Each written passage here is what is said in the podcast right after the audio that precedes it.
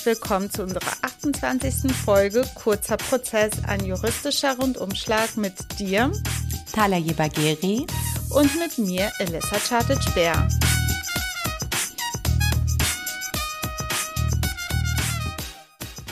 Hi Rana. Hi Elissa. Na, wie geht es dir? Es kam jetzt ein bisschen zögerlich, ne? Ich bin so ein bisschen, ich bin etwas aus der Übung. Ich bin raus. Aber, Aber du hast einen guten Grund. Ja, das muss ich dir erzählen und ich lasse das auch unsere Zuhörerinnen wissen. Ähm, ich meine, du weißt es schon, ist klar. Aber wir Hast du tun am jetzt Rande so, mitbekommen, genau. Aber ich tue so, als wüsste ich es nicht. Okay, erzähl. Also jetzt nochmal für alle. Wir wollten ja eigentlich äh, letzte Woche aufnehmen und wie geplant, wie das schon seit einem Jahr der Fall ist, sollte unsere 28. Folge dann auch am letzten Sonntag online gehen. Wie das halt so ist, ist uns etwas dazwischen gekommen, beziehungsweise mir. Denn ich bin nochmal Mama geworden. Oh mein Yeah. Gott. Oh mein Gott, ich wusste das nicht. Wie ist das passiert? Nein, mega. Nochmal Glückwunsch an dieser Stelle, aber war dann doch ein bisschen plötzlich, ne? Ganz anders errechnet. anders errechnet. Ähm, ist jetzt nicht viel früher losgegangen, aber ein paar Tage vorher schon. Und äh, auch außerplanmäßig bin ich abends alleine erstmal in die Klinik, Ja. weil ich gedacht habe, ah, vielleicht ist das jetzt auch falscher Alarm. Ich fahre jetzt einfach mal alleine hin. Dann bin ich aber direkt da geblieben und ja, dann einige wenige Stunden später war Baby Nummer vier auf der Welt. Ja, unglaublich. Jetzt bin Baby. ich Vierfachmutter. Ey, Ja. Hätte mir das jemand mal vor ein froh. paar Jahren erzählt. Ich bin voll froh, dadurch hast du meine eineinhalb auch schon mitbekommen. Damit habe ich voll keinen Druck mehr, weil wir die Statistik total gut erfüllen zusammen. Zusammen sind wir echt ganz weit oben mit dabei. Uns Ja, kann niemand cool. einen Vorwurf machen in diesem Land. Und was denkt, äh, was denkt Baby? Kommt es klar auf dieser Welt? Was hält es von dieser Welt? Also ich habe äh, meinem Baby, ein Mädchen, äh, schon etwas vom Podcast erzählt. Es hat ja auch schon viele Podcast-Folgen pränatal mitbekommen. stimmt. ähm, und weiß wahrscheinlich, freut sich auch auf die 28. Folge jetzt äh, auf dieser Welt mitzuerleben. Und ja, es ist äh, ein schönes Gefühl. Es ist relativ ruhig dafür, dass man denkt, oh mein Gott, man hat ein Baby und dann geht so die Welt unter im Stress und der Schlaflosigkeit. Aber so schlimm ist es nicht, Leute. Ähm, bis jetzt alles ganz gemütlich und deswegen sitzen wir heute hier und Ja. nehmen unsere 28. Folge auf. Das stimmt, das stimmt. Mit etwas Verzögerung. Während du waghalsige Sachen wie eine Geburt durchgestanden hast, haben wir auch voll waghalsige Sachen gemacht. Wir haben ein Sofa übers Dach nach oben transportiert. Ich finde, das ist auch ein bisschen was wert. War genauso anstrengend bestimmt wie die Geburt. Und Aber, ihr hättet genauso gut in der Klinik landen können. Ja, das stimmt. Das stimmt. Eine Art Hausgeburt. Ne? Es ist wirklich, es hatte viele Parallelen. Es hing nämlich zwischendurch zwischen den zwei Dachgauben fest, wie im Geburtskanal. Alles so ein bisschen crazy, aber es ist durchgestanden. Baby ist da, gesund auf der Welt und hoffentlich erfreut es sich an allem, was jetzt noch kommt. Aber und dem Vater von eurem Baby, äh, also Ali, geht's jetzt nicht so gut. Ne? Dem er liegt nicht mit so. Hexenschuss flach. Aber nicht wegen der waghalsigen Aktion, sondern weil das alte Sofa über die Wendeltreppe festhing und ähm, dann passierte der kleine Hexenschuss, aber mit Drogen und ein bisschen Ruhe wird das auf jeden Fall auch funktionieren. Und ansonsten freue ich mich, dass wir wieder hier sitzen mit zwei neuen Themen. Es geht also wieder rasant weiter. Als gute Patentante habe ich schon mal kleine Kopfhörer und kleines Mikro fürs Baby besorgt. Falls es In rosa. mal in rosa. Nee, sowas mache ich nicht. Das ist nicht in Ordnung mit so einem Gender-Mist. Ich finde, es sollte frei groß werden, wie es möchte, aber es soll auf jeden Fall früh mit im Podcast starten. Absolut. Und, ähm, Der Druck insofern- ist auf jeden Fall äh, ganz weit oben angesiedelt. Fame Sie soll Juristin werden, Podcasterin werden, Sportlerin werden. Natürlich. So, Elissa, nach der ganzen Aufregung habe ich gehört, du hast ein ziemlich unangenehmes Thema im Gepäck. Worüber möchtest du heute sprechen? sehr, sehr unangenehme Sache. Äh, der sogenannte Metzelder-Fall. Vielen ist ja Metzelder bekannt als Fußballspieler und inzwischen auch als Angeklagter in einem Prozess, der Ende April starten wird in Düsseldorf. Und da geht es um das Besitzen und Verschicken von kinderpornografischen Dateien. Mhm, Kinder- und okay. Jugendpornografischen Dateien. Das ist mein Thema. Worüber redest du heute, Rana? Ich äh, habe gedacht, ich mache mal Ge Gegenprogramm mit was ähm, etwas amüsanterem. Es wird grob darüber gehen, wenn endlich die Pandemie vorüber ist und die Clubs und Diskotheken wieder öffnen. Ähm, was passiert da an der Tür? Wird man reingelassen oder nicht? Stichwort, du kommst ja nicht rein. Und ähm, konkret geht es um einen ähm, Anwalt, der vor ein paar Jahren äh, zu einem Festival nicht reinkam aufgrund seines Alters und äh, der klagt. Das werde ich berichten. Der ist nämlich beim BGH angekommen, der Kerl. Und äh, alles um die Person ähm, ist interessant und auch was es sonst für Fälle gibt in diesem Bereich Allgemeines Gleichbehandlungsgesetz. Also etwas Lustigeres. Aber dann fang mal an, damit wir das Thema, was unangenehm ist, schnell hinter uns schnell bringen. hinter uns bringen. Ja. ja, also mit Zelda ähm, kennen wir ja alle, der bekannte Fußballspieler, ähm, lebt in Düsseldorf und ähm, hat seine Fußballkarriere beendet, hat dann irgendwie nur noch, ich glaube, in seinem alten Jugendverein noch ein bisschen rumgekickt, mhm. ist insbesondere aufgefallen mit einer Stiftung, die er gegründet hat äh, zu Kinderschutzzwecken und ähm, ja, hat sich also wirklich engagiert mit seinem Namen und seinen Möglichkeiten, Kinder gerade im Kindesmissbrauchsbereich äh, zu schützen, hat sich da einen Namen gemacht. Mhm. Ich glaube, er hat sogar das Bundesverdienstkreuz dafür mhm. erhalten, weil er so engagiert war. Jetzt äh, kennen wir ja vielleicht noch die Bilder von vor einigen Jahren, als er bei einem Trainerlehrgang festgenommen worden ist. Mhm. Ähm, da war dann natürlich auch die Presse und so weiter äh, dabei. Irgendwie haben die Wind davon bekommen. Es gab also Bilder, äh, wie er da aufgesucht worden ist. Ich glaube, das war sogar in Köln an der Sporthochschule, äh, wo er gerade bei einem Trainerlehrgang war. Mhm. Hintergrund ist eine wirklich ähm, ja ungewöhnliche Geschichte.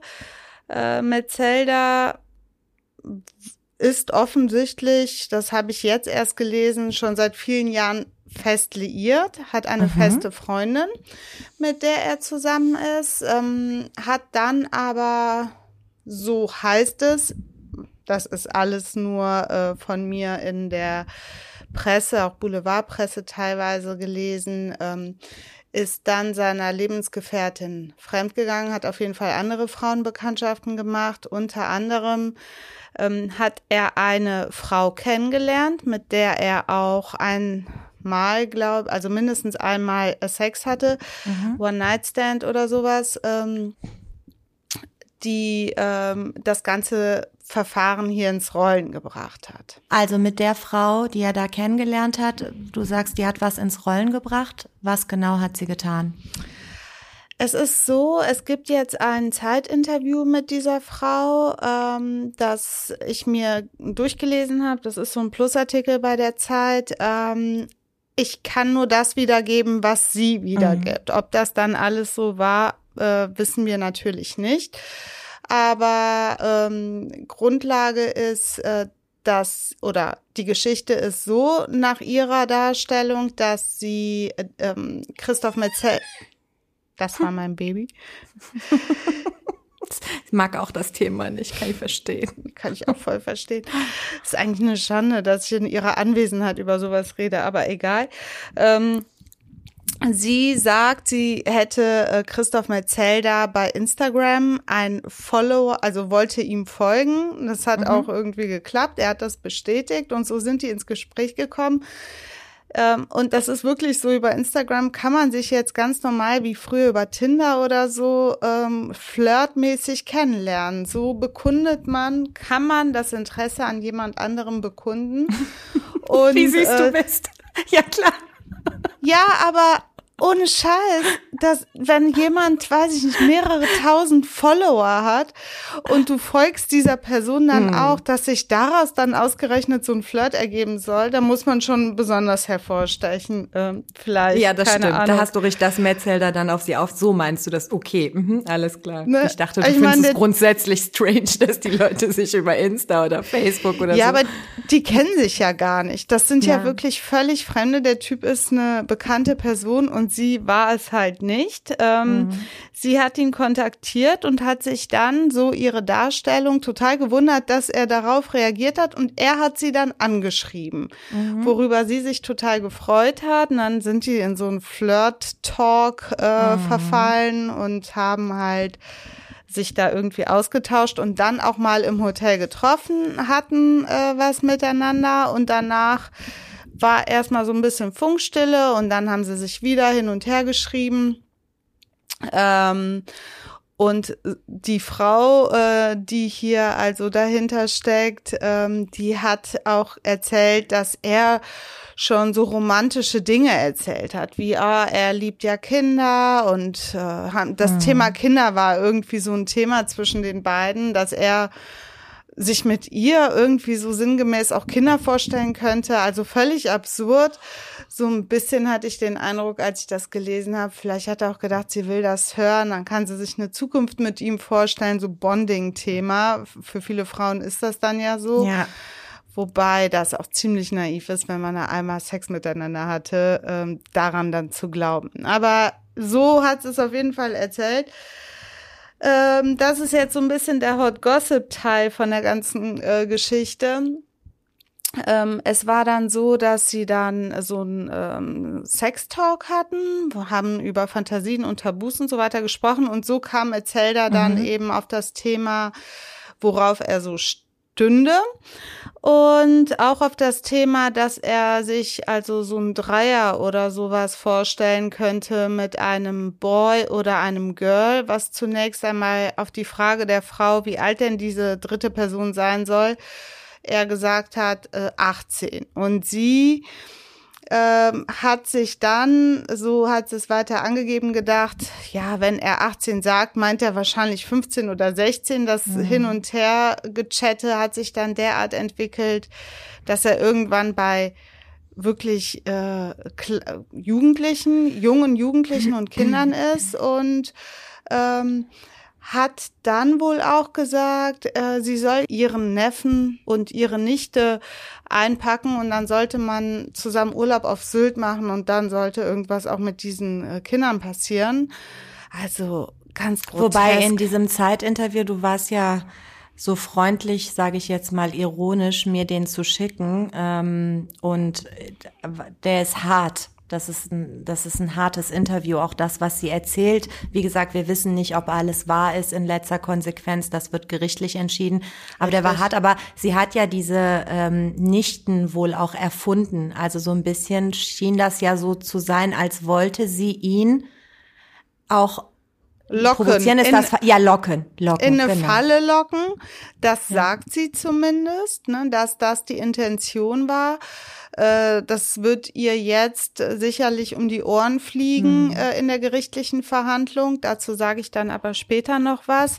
Erinnere mich bitte daran, weil mhm. das ist äh, ziemlich interessant. Naja, auf jeden Fall ähm, ging es dann so weiter, dass äh, er ihr dann auch Fotos geschickt hat. Und zwar mhm. richtig, wenn man diesem Zeitinterview Glauben schenken mag, ähm, oder ihren Angaben Glauben schenken mag, ist ganz schlimm. Äh, Kinder, die bei sexuellen Handlungen da fotografiert mhm. worden sind. Ähm, muss ich gar nicht weiter darauf eingehen, was das genau für Bilder waren, aber ganz gruselig und schlimm. Ähm, sie hat die Bilder dann eine Zeit lang behalten und hat sich dann erst entschieden, ähm, weitere Schritte einzuleiten. Hat sich dann mhm. erstmal an eine Bekannte oder an einen Bekannten gewandt.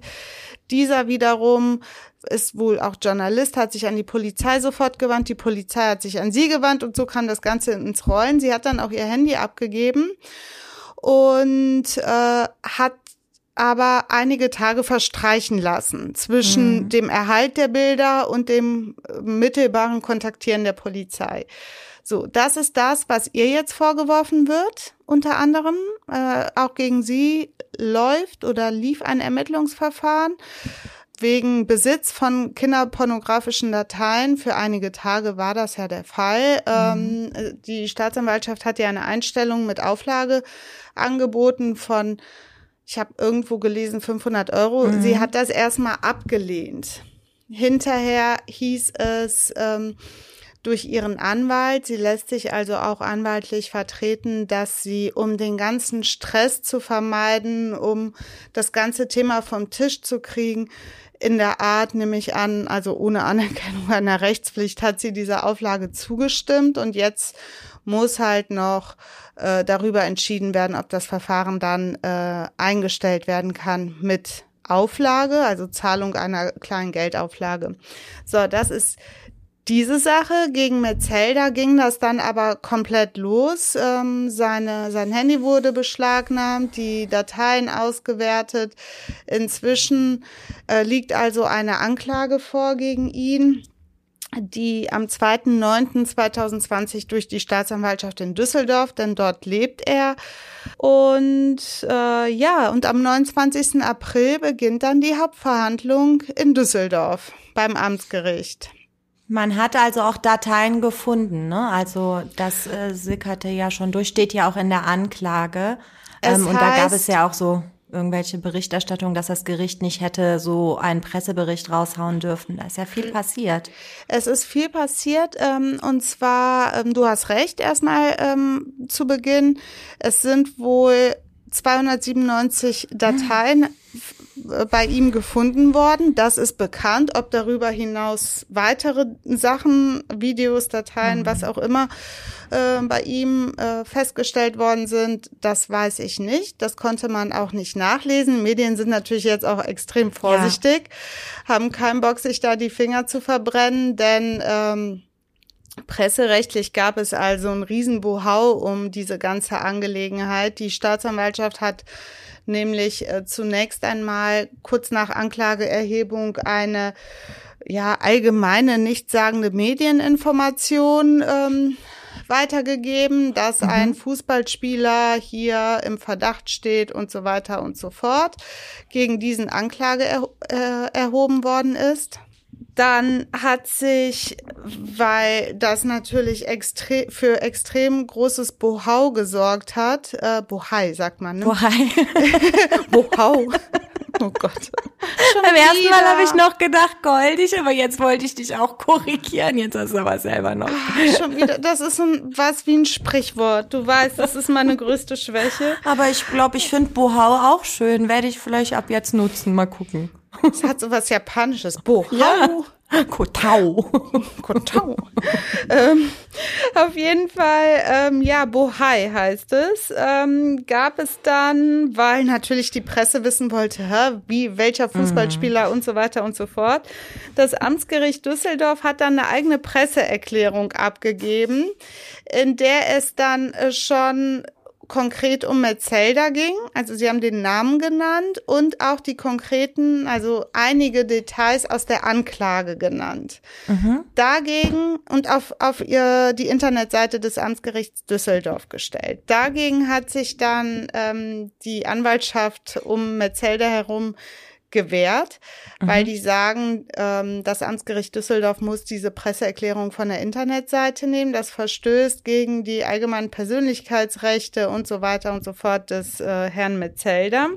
Das Amts, äh, das Amtsgericht nee, erstmal okay. beim Amtsgericht Düsseldorf, ne, mhm. hat dann ähm, aufgrund der Flut von Nachfragen am 4.9. eine eigene Pressemitteilung veröffentlicht, wo der Name Metzelda und die wesentlichen Vorwürfe aus der Anklage genannt worden sind.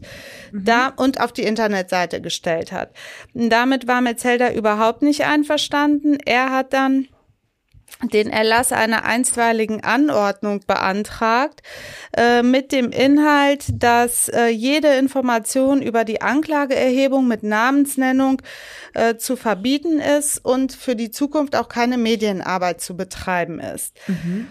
Also der wollte das so verhindern, ist klar, weil sein Name dann ja im Raum stand. Und das Verwaltungsgericht Düsseldorf, die waren zuständig für den Antrag ähm, äh, auf Erlass einer einstweiligen Anordnung, hat am 14.09., also nur zehn Tage später, den Antrag oder die Anträge zurückgewiesen. Mhm. Das äh, Oberverwaltungsgericht hat dann ähm, diese Entscheidung des Verwaltungsgerichts teilweise aufgehoben. Ähm, es gab also einen kleinen Teilerfolg für Metzelder, aber nicht komplett. Mhm. Äh, die sagen also schon, dass ähm, äh, zu viel detaillierte Informationen aus der Anklageschrift rausgegeben worden sind. Das dürfe also nicht der Fall sein, hat aber auch gleichermaßen gesagt, dass sich ähm, Metzelder auch die, so eine Pressemitteilung gefallen lassen muss. Er ist halt mhm. Person des öffentlichen Lebens, hat sich einen äh, besonderen Namen gemacht mit seiner Initiative und seinem Engagement, also durch diese Stiftung und so weiter für Kinderschutzinteressen wenn ein solcher Vorwurf im Raum steht, ist das etwas, was ähm, die Öffentlichkeit angeht und sich Metzelder eben auch gefallen lassen muss. Mhm. Ähm, ja, und deswegen äh, gab es da also schon einen, einen großen Medienrummel um diese ganze Angelegenheit. Das wurde jetzt erst im Februar entschieden und dann ist auch schon die Anklage beim Amtsgericht Düsseldorf zugelassen worden. Ja. Das heißt, die Anklage wurde ja im September letztes Jahr erhoben, jetzt aber erst durch ähm, das Gericht zugelassen und ja, mal gucken, was dabei rumkommt.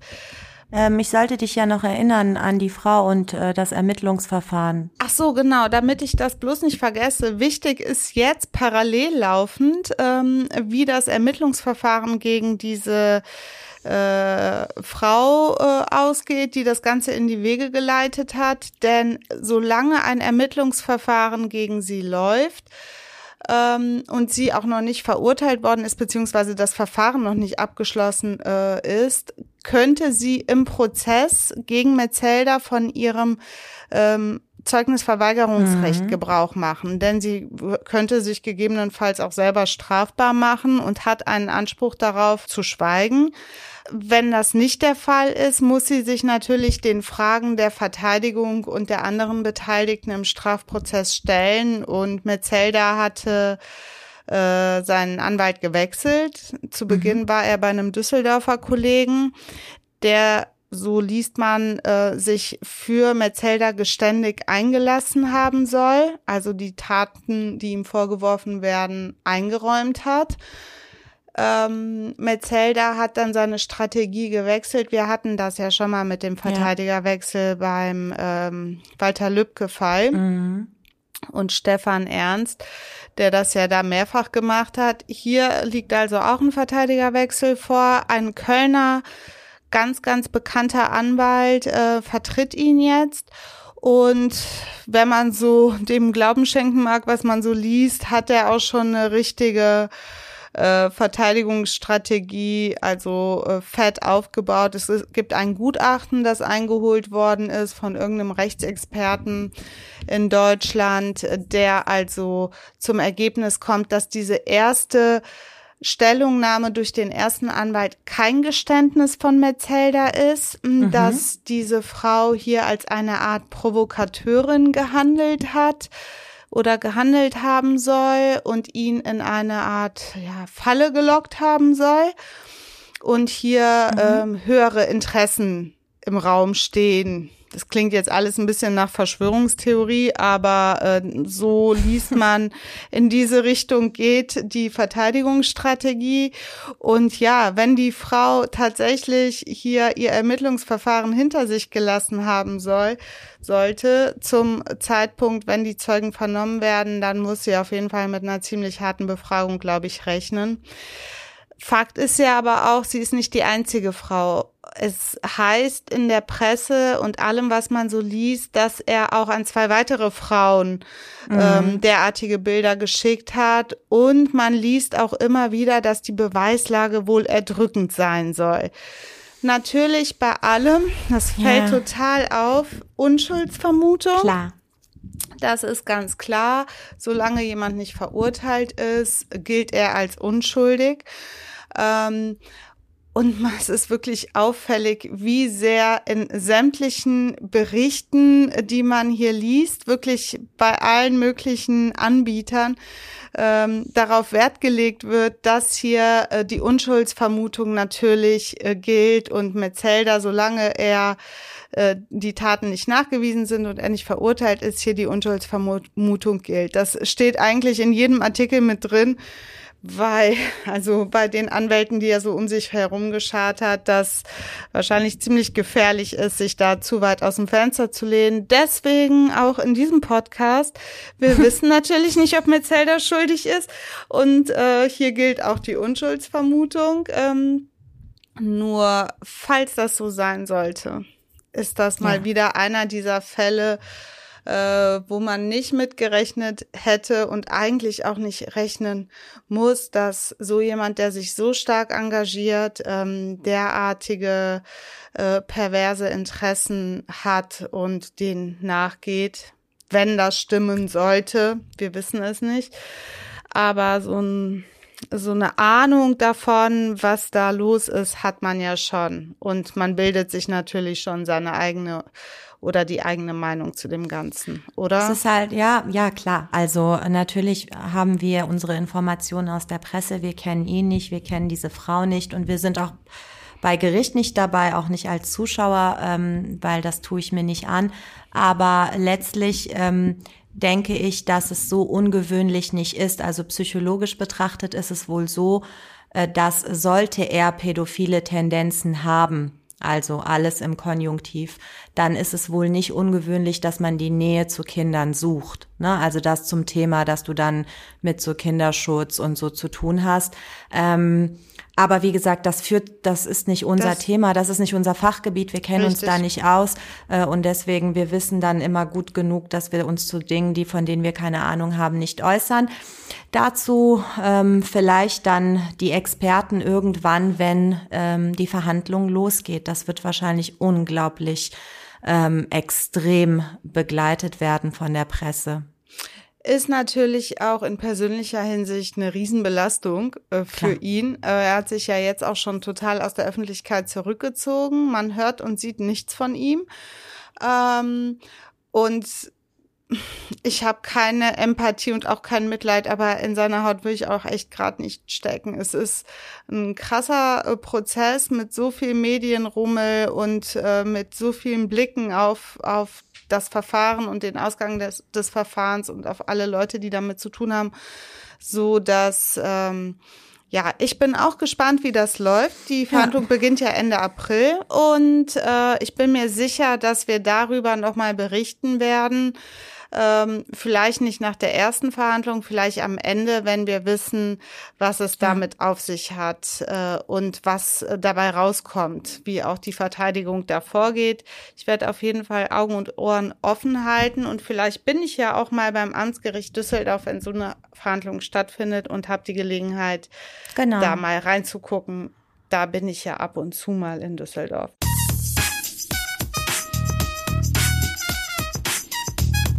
Gut, Elissa, bist du bereit für ein etwas angenehmeres Thema? Ja.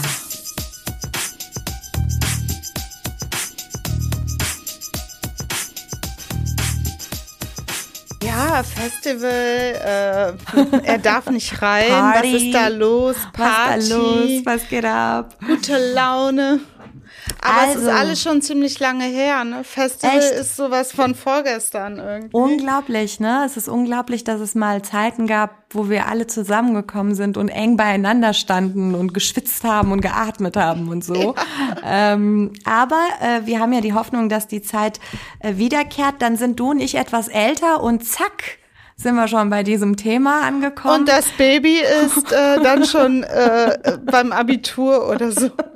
Wenn dein Baby beim Abitur ist, weil, denke ich, kommen wir in keinen Club mehr rein. Also da müssen wir schon wirklich viel mit Schönheitschirurgie nachhelfen. Aber auch das kein Problem. Ähm, hier ging es um einen Kollegen. Es ging um einen Kollegen von uns in München. Äh, 2017 hat der gute Mann, damals 44 Jahre alt, probiert ja. mit seinen, mit seinen seinem 36 und 46-jährigen Begleitern auf ein Festival zu kommen. Also drei Kumpels einfach, ne? Drei Kumpels wollten zum Isar rauschen. Das ist ein Elektro-Festival in München. 30 DJs legen da auf äh, und ähm, soll wohl also ganz, ganz toll sein. Die wollten dahin, äh, sind bis zur Tür äh, gekommen und dann hat einer der Türsteher gesagt, no, ihr kommt hier nicht rein, nach dem Motto, ihr seid zu alt. Ihr seht zu alt aus. Das war auch die gemein. Begründung. Ja, das ist, ihr Mit, seht auch mit so. 44? Mit 44. Voll die Diskriminierung. Ja? Ja? Hallo? Ist das so? So schon vorverurteilend unterwegs, Lisa. also Das ist sowas von fies. Also, äh, die haben der Veranstalter, die Achtung, Life is Good GmbH, hat argumentiert, der Jurist passe nicht zur Zu- Zielgruppe der Partygänger. Die sollten nämlich zwischen 18 und 28 Jahren sein. Und man wollte halt eben eine homogene Gruppe haben und man hat hier nach optischen Eindruck entschieden. Ne? Also Personalausweise und so musstest du nicht vorzeigen. Es gibt in der Presse ähm, auch, wenn diese Artikel dazu geschrieben werden, ein Foto von dem Kollegen. Ähm, wie da sieht hat denn er aus? Da hat er eine Mütze auf, da sieht er gar nicht so alt aus. Wenn er die Mütze abnimmt, sieht er sehr alt aus, wie ich finde. Ich möchte ihn nicht diskriminieren, aber er hat halt eine Plät. Äh, und äh, so Aber äh, so ziemlich 95 Prozent aller Männer haben doch eine Plate. 95 Prozent aller Männer. Also im Iran vielleicht nicht. Wir haben noch so mit 95 Jahren so einen Wuschelkopf. Eigentlich gar nicht, aber deine, deine, trotzdem die Prozentzahl wage ich jetzt mal zu bezweifeln. Aber gut, wenn du das sagst. Roundabout. Roundabout, Pi mal Daumen, nehme ich so an. Ähm, ja, er kam nicht rein. Was hat der gute Kollege gemacht? Er hat geklagt ähm, auf 1000 Euro Entschädigung ähm, wegen Verstoß gegen das Allgemeine Gleichbehandlungsgesetz, kurz AGG. Stopp mal Ähm, kurz, der war ja. Jurist, ne? Der war, der ist Jurist. Der ist Fachanwalt für Arbeitsrecht und Strafverteidiger. also so ein weißt du, wie er heißt? Ja. Wie denn? Ich, Ich denk- ich ich denke- den gleich mal. Ich denke, wir dürfen das auch sagen, weil er macht ja selber keinen Hehl daraus. Ich sag dir auch gleich warum. Äh, Der gute Mann heißt Nils Johannes Kratzer. okay, ich Ja. prüfe das gleich mal. Jetzt vielleicht mal kurz, bevor wir erzählen, wie es da weitergeht. AGG, Elissa, ähm, sagt dir was, ne? Ja, allgemeines Gleichbehandlungsgesetz. Genau, komm, ist 2006 eben ähm, ja verabschiedet worden und ähm, ist so ein bisschen dazu gedacht, dass man nicht diskriminiert wird, gilt aber bei Massengeschäften. Also gilt zum einen, wir Juristen kennen es viel aus dem Arbeitsrecht und aus dem Mietrecht. Ne? Also wenn du da zum Beispiel eine Bewerbung schreibst und irgendwie ganz klar ist, dass du wegen deines Migrationshintergrundes oder weil du eine Frau bist oder weil du eine Behinderung hast, äh, dann kommt das immer zu Zuge. Äh, ansonsten gilt das bei Massengeschäften, also Restaurantbesuch, Supermarkt, äh, Einkauf etc.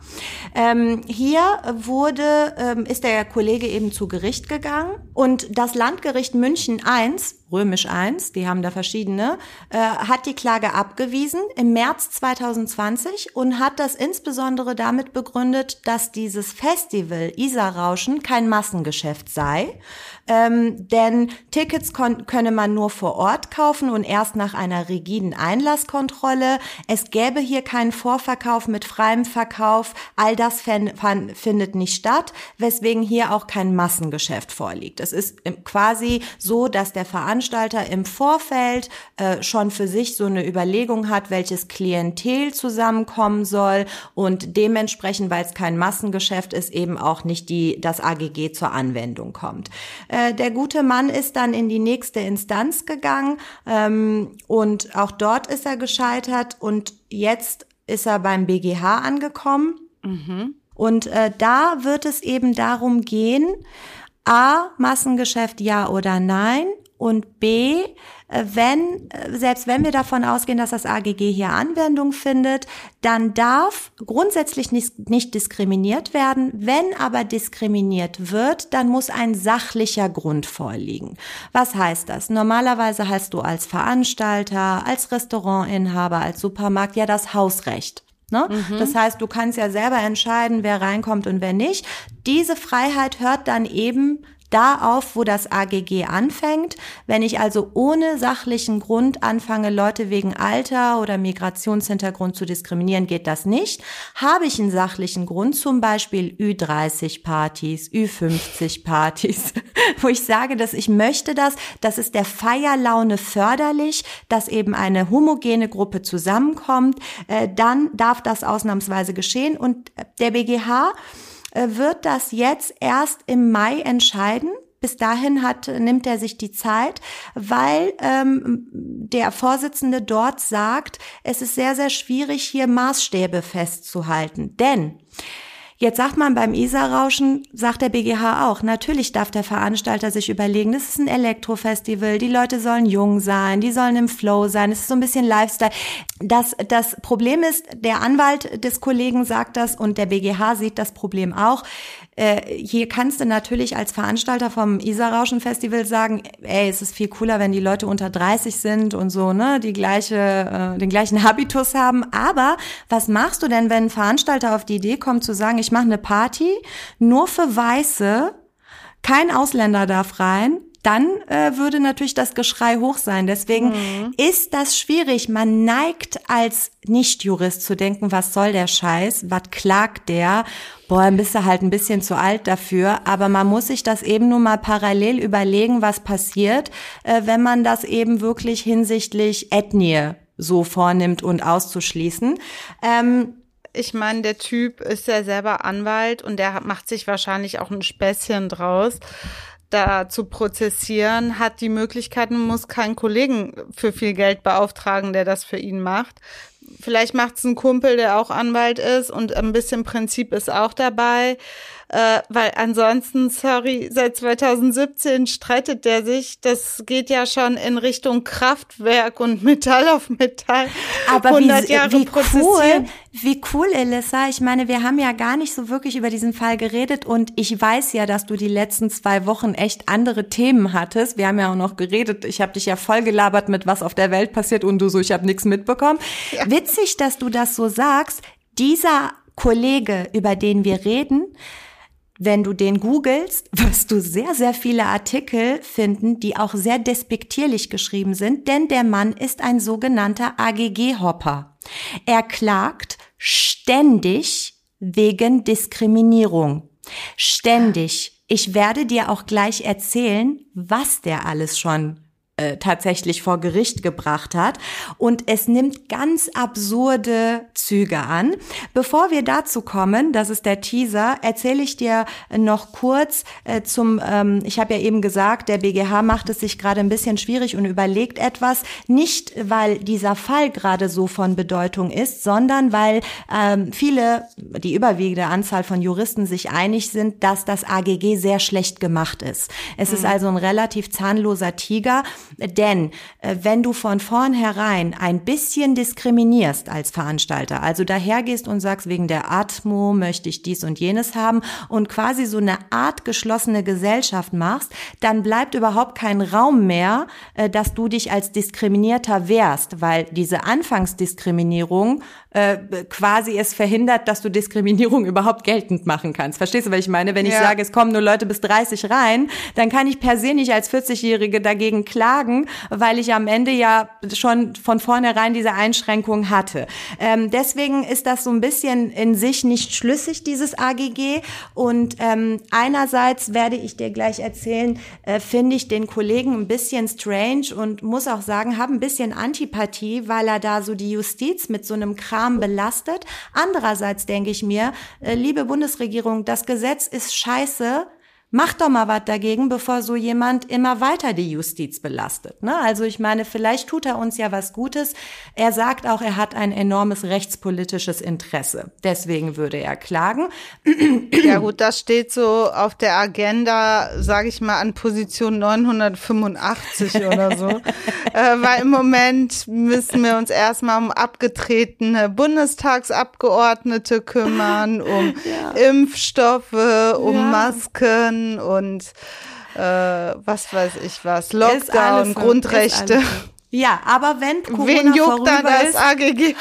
Genau. Nein, es sollte uns jucken, denn andere Fälle, die ich dir jetzt nur ganz kurz skizziere, belegen, dass es sinnvoll ist, dass wir ein Gesetz haben dahingehend. Es sollte nur ein bisschen sinnvoller gestaltet sein, denn tatsächlich äh, haben zahlreiche Studien erwiesen, dass es immer wieder an der Tür von Clubs und Diskotheken zu Diskriminierungen wegen der Ethnie kommt, wegen ja, des Migrationshintergrunds. Ja Köln, ne? Also Kölner wirklich, Ringe. Hör mal, hör mal, es gibt einen McDonald's hier in Buchforst, der wurde, als ich Studentin war, Versager-Meckes genannt, weil da alle gelandet sind, die freitags und samstags nicht in die Läden kamen. Das war also wirklich äh, unangenehm. Und du hast es tatsächlich gesehen, es waren immer nur Leute mit Migrationshintergrund. Ähm, ich weiß nicht, ob du das mitbekommen hast. Vor ein paar Jahren war in Freiburg ein bisschen ziemlich viel Diskussion, weil ähm, angeblich die Clubszene dort gesagt hat, man würde keinen Eintritt mehr äh, Flüchtlingen und Personen mit nordafrikanischem Erscheinungsbild gewähren, denn augenscheinlich sei diese Klientel immer straffällig geworden und habe Probleme gemacht. Ganz unabhängig davon, dass das Quatsch ist, also ähm, die DeHoga selber hat gesagt, das kann man dann ein paar an einer Hand abzählen, mhm. wann so Flüchtlinge oder Nordafrikaner äh, ähm, da Probleme gemacht hätten, ähm, sind tatsächlich auch Leute vor Gericht gegangen, zu Recht, und haben auch Recht bekommen. Unter anderem 2012 ein Deutscher kurdischer Herkunft. Er wurde nicht äh, in den Club gelassen mit der Begründung, der Laden sei schon voll und parallel wurden immer weiter andere Leute reingelassen. Ne? Also mhm. wenn du schon so dann mit so einer Lüge aufkommst, dann mach es halt nicht so schlecht. Er hat geklagt, was vielleicht für die Leute, die in Zukunft sich überlegen, wenn die Clubs wieder offen sind und sie kommen nicht rein und sie wollen klagen, was wichtig ist zu wissen, ist, ähm, dass, wie, wie gesagt, das Hausrecht durch das AGG eingeschränkt wird. Die Paragraphen 19 fortfolgende sagen, man kann Schmerzensgeld verlangen, wegen, wenn man zum Beispiel wegen seiner ethnischen Herkunft mhm. diskriminiert wird. Ähm, man muss nur, Elissa, jetzt kommt dein Lieblingssatz, Recht haben und Recht bekommen. Man muss lediglich plausible Indizien für einen Verstoß darlegen. Mhm. Dann kommt es zu einer Beweislastumkehr. Dann muss nämlich der Veranstalter beweisen, dass er dich nicht diskriminiert hat. Okay. Hört sich also einfach an. Also es wird ein an. bisschen einfacher gemacht. Ein bisschen hört sich ne? einfach an, ist in der Praxis leider nicht so einfach, ähm, weil man oftmals eben dann doch Zeugen nennen muss, vielleicht Fotos machen muss, wie man angezogen war, wenn es heißt, deine Klamotte passt nicht hier rein. Ähm, das AG Hannover hat eben in diversen Fällen Leuten bis zu 2000 Euro Schmerzensgeld zugesprochen. Okay. Da changiert es so zwischen 300 bis 2000 Euro. Da die Gerichte in München sind da ein bisschen zurückhaltender. Wunder, oh Wunder. Ähm, da ist es eben ein bisschen schwieriger. Da muss man schon echt einen Beweis erbringen, dass man diskriminiert wurde. Ähm, wichtig auch für alle, die sich jetzt überlegen, wenn die Clubs öffnen, gehe ich vor Gericht. Innerhalb von zwei Monaten nach der Handlung muss man dann auch den Anspruch geltend machen, ja, sonst ist der dann auch verwirkt. Aber sag so, mal, Rana, ja. ähm, das das waren ja jetzt noch die zusätzlichen Fälle und auch die Tipps, ähm, ja. die praktischen Tipps für unsere Zuhörerinnen für die Zukunft, wenn ja. irgendwann die Clubs wieder aufmachen sollten und die Festivals und so weiter, Konzerte. Aber was war denn jetzt mit dem Typen, mit dem Anwalt? Hat ja. der, der BGH hat noch nicht entschieden oder hat schon der entschieden? Der BGH hat noch nicht entschieden. Der BGH hat sich, äh, wird sich bis zum 5. Mai Zeit nehmen und dann werde ich darüber berichten. Interessant ist, dass dieser Kollege äh, wie ich eben schon gemeint habe, ein AGG-Hopper ist. Das heißt, er klagt relativ häufig. Nur mal kurz. Ähm, der Kollege hat im Jahre 2001 seine zweite juristische Staatsberufung gemacht, war dann erstmal selbstständiger Anwalt, hat dann für ein Versicherungsunternehmen gearbeitet und ist dann 2008 nach Südafrika und hat seinen Master of Laws gemacht. So. Aha. Also als er 2008 wiederkam, war er gerade Hochschulabsolvent, so meint er. Er hat sich dann 2009 bei der R&V Versicherung beworben. Ja. Die haben gesucht, mehrere Train also die haben mehrere Tra Trainee-Stellen ausgeschrieben und haben bewusst Hochschulabsolventen angesprochen. Er hat sich beworben und erhielt eine Absage. Daraufhin hat er geklagt und wollte von der R&V 14.000 Euro wegen angeblicher Altersdiskriminierung. Ist und nicht dein Ernst, Doch, oder? doch. Und jetzt kommt's. Pass auf. Und als er erfuhr, und als er erfuhr, dass die Trainee-Stellen ausnahmslos mit weiblichen Bewerbern besetzt gesetzt wurden, Bewerberinnen, noch, hallo? Bewerberinnen, hat er noch weitere 3500 Euro Entschädigung gefordert wegen Diskriminierung wegen des Geschlechts. Ja, also er wollte, Alter. ja. So, die R&V hat natürlich gesagt, du spinnst ja wohl, kriegst gar nichts. Er ist dann vor Gericht mehrjähriger Rechtsstreit über mehrere Instanzen. Amtsgericht Wiesbaden und Landesarbe äh, Arbeitsgericht Wiesbaden und äh, Landesarbeitsgericht Hessen haben die Klage abgewiesen. Der Kollege ist zum Bundesarbeitsgericht. 2017 hat das BAG die Urteile der Instanzgerichte aufgehoben, zurückverwiesen und er hat Recht bekommen teilweise. Ist nicht dein Die Ernst? R&V musste ihm 14.000 Euro zuzüglich 6.000 Euro Zinsen zahlen. Das, das Urteil ist hätte ich nicht rechtskräftig. gedacht. Ja, so, jetzt pass auf. Und Parallel dann hat, dazu... er, dann hat er 2017 angefangen ähm, mit dem anderen Nee, AGG-Verfahren. dazwischen war noch ein bisschen was, liebe Elissa. Parallel, als er schon gegen die R&V klagte, hat er die Berliner Charité verklagt, weil er sich auch dort beworben hatte für eine Trainee-Stelle, die er nicht bekam. Äh, da hat auch erstmal Arbeitsgericht Berlin und LAG Berlin-Brandenburg abgewiesen. Er ist wieder zum Bundesarbeitsgericht gegangen und die haben das aufgehoben und zurückverwiesen. Wie es da geendet ist, habe ich jetzt erstmal nicht nachgeguckt, denn es wird noch mal interessanter. 2010 verklagte er die Diskothek Café am Hochhaus, weil er wegen seines Geschlechts sich diskriminiert fühlte. Denn dort wurde ihm an der Tür mitgeteilt, wir haben hier vorübergehend zu viele Männer und lassen keine Männer mehr rein. Deswegen hat er sich diskriminiert gefühlt. Das ist mit einem Vergleich geendet. Das Café hat sich verpflichtet, künftig keine Gäste mehr wegen ihres Geschlechts zu diskriminieren. Da kriegt sogar das Baby die Krise. Babylan ist richtig sauer, fühlt sich Komm, ja auch vernachlässigt. Ich gebe dir noch eine Sache mit. Er hat dann noch immer weiter geklagt. Eine witzige Sache. Er hatte irgendwann nicht nur wegen sich selber geklagt, sondern war auch als Anwalt tätig. Äh, Sein Mandant, ein Bayer, hatte sich bei einer Sprachschule beworben äh, in Hamburg, hat die nicht bekommen und dann hat der Kollege Kratzer gesagt, ist vor Gericht gegangen und hat gesagt, sein Mandant sei wegen seiner ethnischen Zugehörigkeit als Bayer diskriminiert worden. Dann hat er im Nachgang, doch, doch, jetzt zieh, zieh dir das rein. Im Nachgang hat er versucht, ähm, die Grundsatzentscheidung zu erzwingen, inwieweit Bayern und Franken eine eigene Ethnie sind. Oh Ja? mein Gott, so ein Reichsbürger oder was? Und Königreich Bayern. Und jetzt kommt etwas, was uns alle ein bisschen beruhigen wird. 2018 entschied das Bundesarbeitsgericht letztinstanzlich, als Kratzer schon wieder eine Klage breitgetreten hatte gegen einen Träger diakonischer Arbeit, ähm, dass die Klage abgewiesen wird aus Gründen des Rechtsmissbrauchs. Der Ja, äh, sehr vernünftig. Genau, das Bundesarbeitsgericht hat gesagt, du hast dich nicht um die Stelle beworben, um die Stelle zu kriegen, sondern du hast es nur gemacht, um abgelehnt zu werden und ähm, quasi äh, dann Entschädigung zu verlangen. Und ich schließe jetzt mit der krassesten Sache überhaupt. Und das ist deswegen so krass, weil er ja parallel schon wieder bei Gericht ist, jetzt beim BGH. 2015 also zwei Jahre bevor er 2017 wegen des Festivals geklagt hat, klagte die Staatsanwalt München den Kollegen an wegen gewerbsmäßigen Betrug. Der Vorwurf lautete, Kratzer habe sich in mehr als 100 Fällen fingiert, hat fingierte Bewerbungen eingereicht, um potenzielle Arbeitgeber anschli anschließend wegen angeblicher Diskriminierung zur Zahlung von Entschädigungen zu veranlassen. Und bitte halt dich fest, er hat damit 80.000 Euro verdient. Ist Nur durch diese. Entschädigungen. Ganz äh, ehrlich, Rana, der ist ja krass. sein, eig- der ist Anwalt und sein eigener Mann, einziger und ein, eigener ja, Mandant. der ist seine eigene Einnahmequelle. Der ist eine, Ja. Wenn er eine Rechtsschutzversicherung hat, dann kriegt er sogar Geld, wenn er sich selber vertritt. Und, Plus äh, die Entschädigung. und plus die Entschädigung und jetzt und das äh, der, der Witz ist, äh, da gab's erst wurde die Anklage nicht zugelassen, dann sind eben 15 äh, 35 Einzelvorwürfe ihm gemacht worden.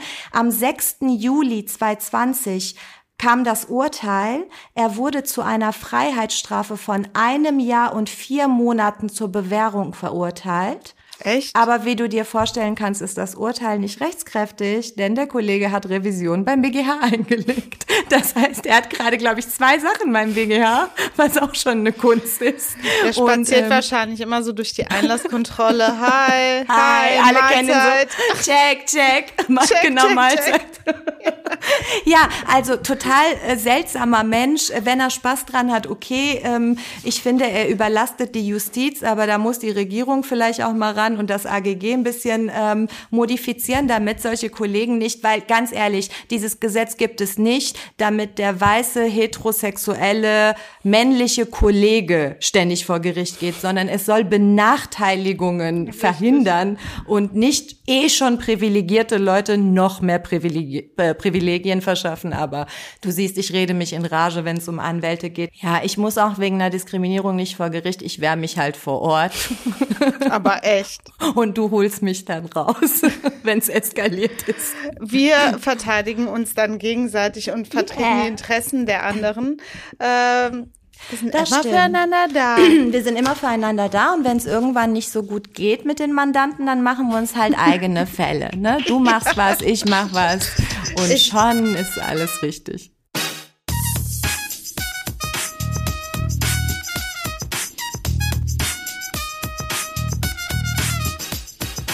Das war die 28. Folge Kurzer Prozess, ein juristischer Rundumschlag mit dir. Elissa Chartic Bär plus eins. Und mir, Talaye Bagheri plus null. Wenn ihr uns ein Feedback schreiben wollt oder Glückwünsche zur Geburt oder was weiß ich was, Geschenke oder schicken zum Sofa. ähm, schickt äh, uns gerne eine Nachricht an kp at pressplayproductions.de. Danke, ciao. Ciao. Ein Podcast von Play Press Play. Press Play.